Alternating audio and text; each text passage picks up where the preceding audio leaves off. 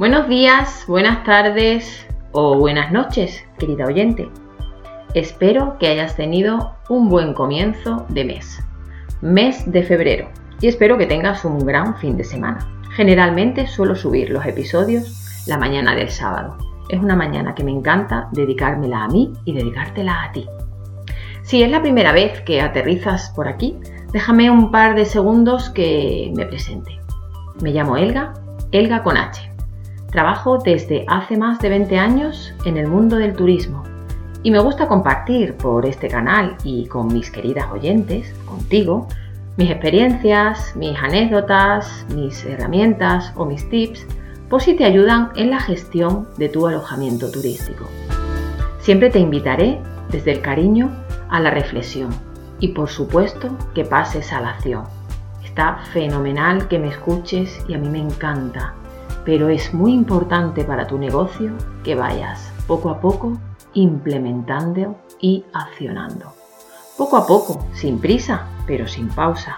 Todo se puede aprender y todo se puede mejorar.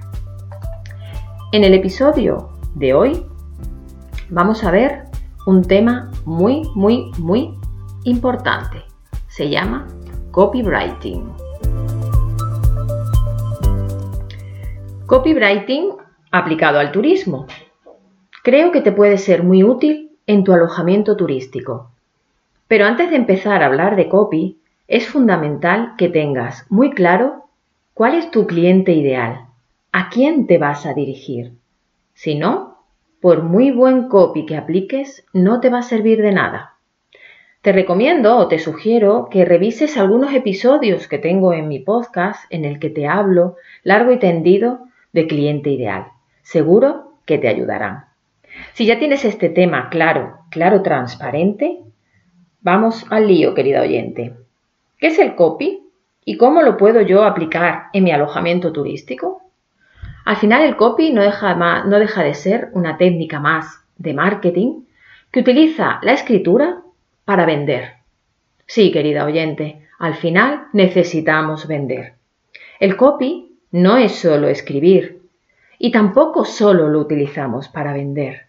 Pero sí que necesitas escribir y la finalidad es la venta.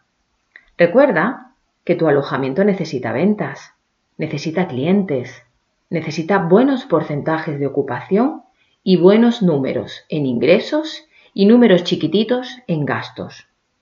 Aunque no te guste vender, aunque te cueste vender, porque a mí también me cuesta vender, sabes que tienes que hacerlo para que tu alojamiento tenga los resultados que te mereces y por lo que tú estás trabajando tanto día a día. Muy bien, Elga. ¿Y dónde aplico esto del copy? En todos tus textos, querida oyente. En tu web, en cada uno de los contenidos de tus redes sociales, cada vez que escribes un correo electrónico, en tu folleto, si lo tienes, o en tu tarjeta de visita.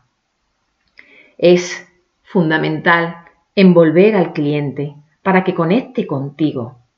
No le expliques lo que tiene tu alojamiento turístico, sino las ventajas de quedarse en tu alojamiento turístico.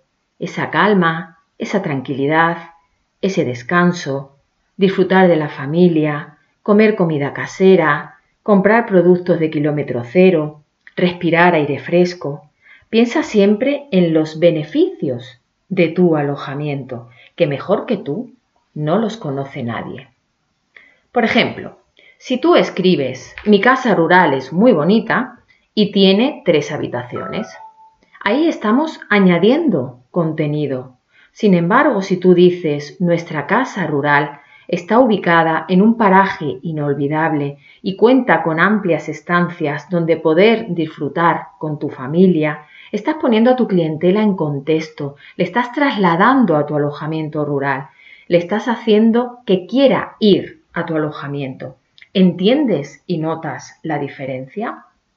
El año pasado, a modo de ejemplo, eh, trabajé en Monesterio con un cliente que tiene una casa rural preciosa en un paraje, Monesterio está en Badajoz, en un paraje impresionante, con huerto, con ovejas, con gallinas, con vacas, con cerdos y mucho campo, mucha de esa extremeña. Él se lleva generalmente los sábados por la mañana a los niños de ruta por la dehesa. Y un día preguntándole digo, mm, no encuentro lo de las rutas de los sábados en ningún sitio en tu web. Y me dice, no, Elga, es que yo eso lo hago gratis, a mí me encanta hacerlo, los niños lo pasan fenomenal y no lo tengo en ninguno de mis contenidos. Ese enorme valor añadido que él está dando en su casa rural de monasterio es imprescindible plasmarlo en todos sus contenidos. Es gratis para tu cliente, pero tiene un gran valor incalculable para él. ¿No crees? Por lo tanto, vamos a hacer un poco de revisión y vamos a pasar a la acción. ¿Qué debes o qué te sugiero que hagas este mes de febrero?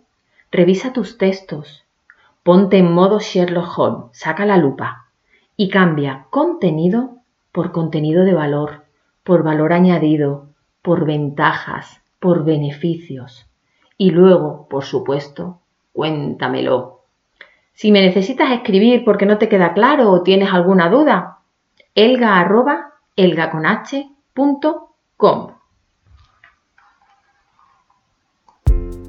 Sin más, me despido de ti. Espero que este episodio te haya resultado sugerente e interesante, como me resulta a mí este tema. El siguiente episodio también es un tema que me apasiona, que es el email marketing. Es una parte fundamental e imprescindible para tu negocio y yo ya sabes que te recomiendo o te sugiero que lo implementes si no lo tienes ya implementado. Dicen los grandes gurús del marketing que el secreto está en la lista y estoy totalmente de acuerdo. La lista es la base de datos es tu clientela. Te espero en marzo, cuéntame lo que necesites y sé feliz hasta que nos volvamos a ver. Un gran abrazo.